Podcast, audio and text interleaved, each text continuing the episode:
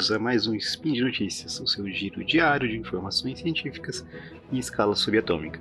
Meu nome é Yuri e hoje, dia 24 Aurora do calendário Decadrian, vulgo 25 de janeiro, conversaremos sobre química, procurando repelentes. No programa de hoje, bactérias podem ser uma fonte para repelentes de mosquitos. Pinturas corporais podem repelir mosquitos. Speed Notícias.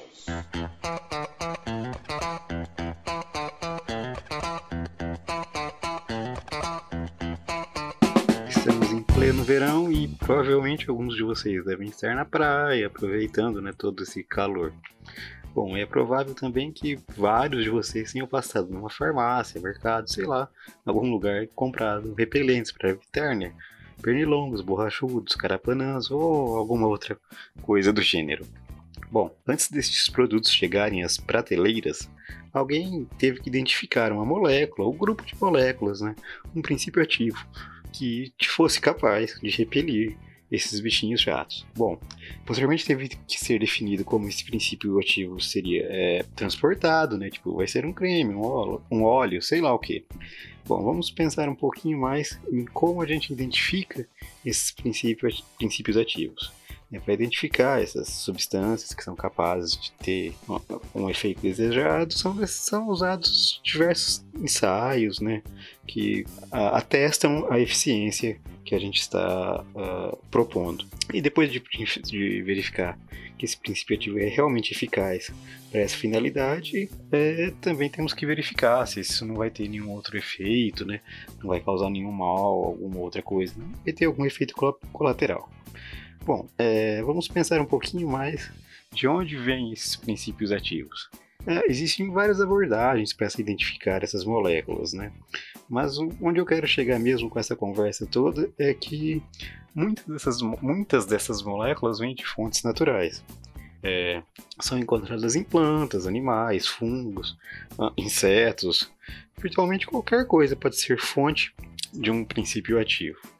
Isso é válido tanto para esses repelentes para fármacos e para diversas outras substâncias, né?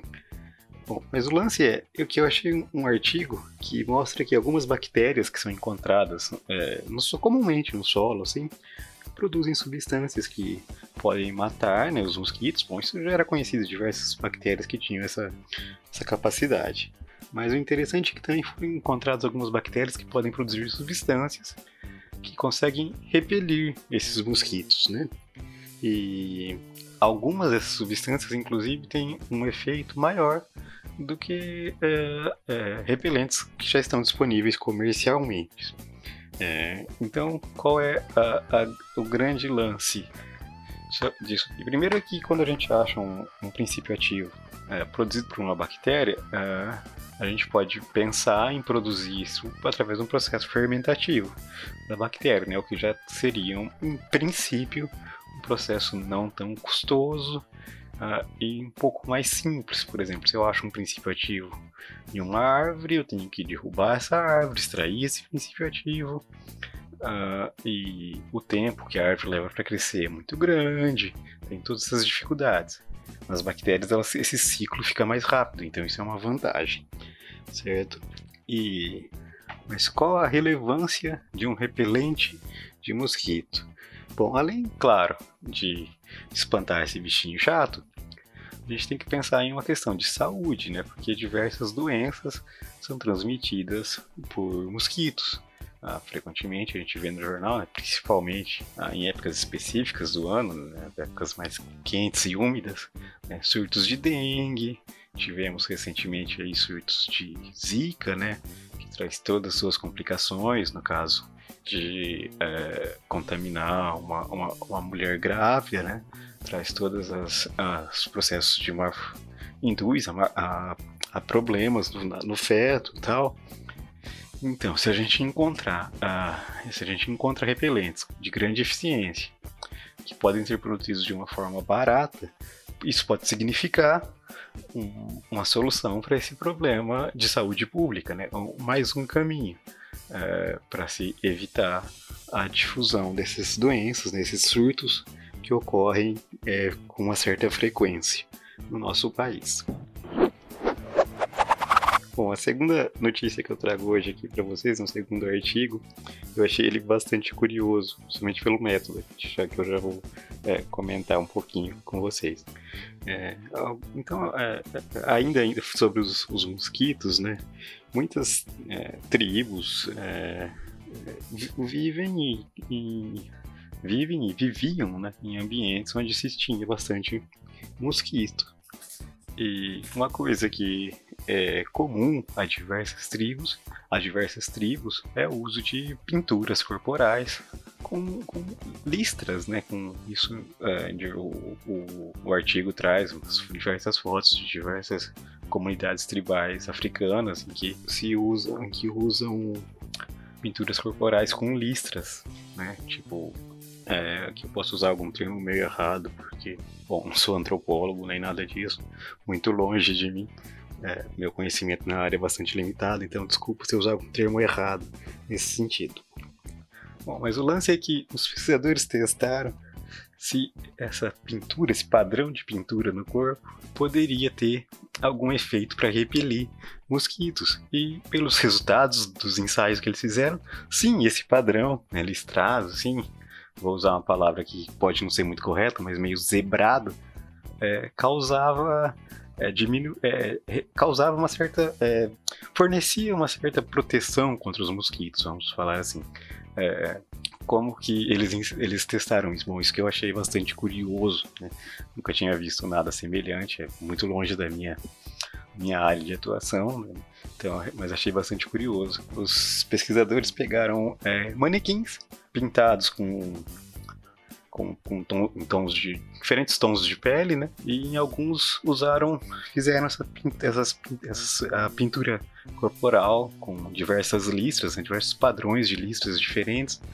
E os, que, e os manequins que apresentavam essa padronagem de pintura corporal tinham uma, uma atraíam menos mosquitos que os que não tinham essa padronagem de pintura corporal.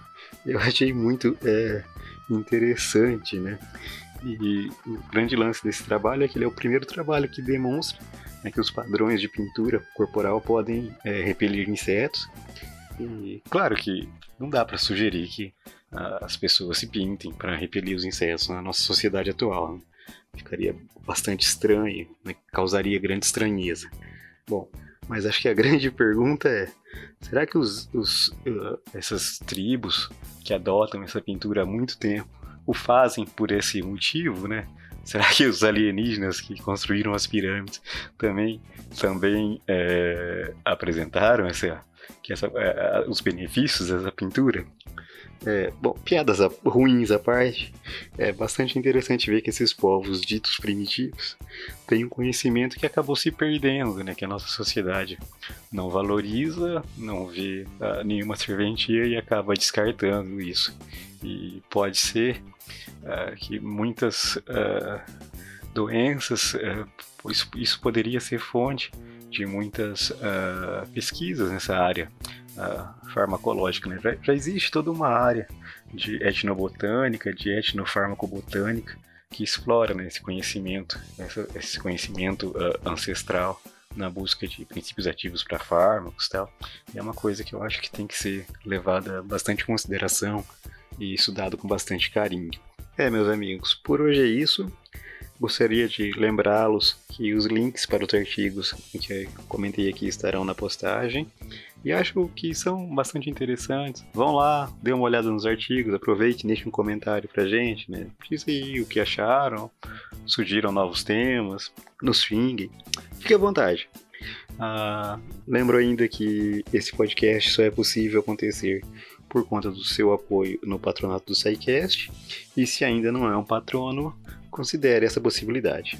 Um grande abraço e até breve.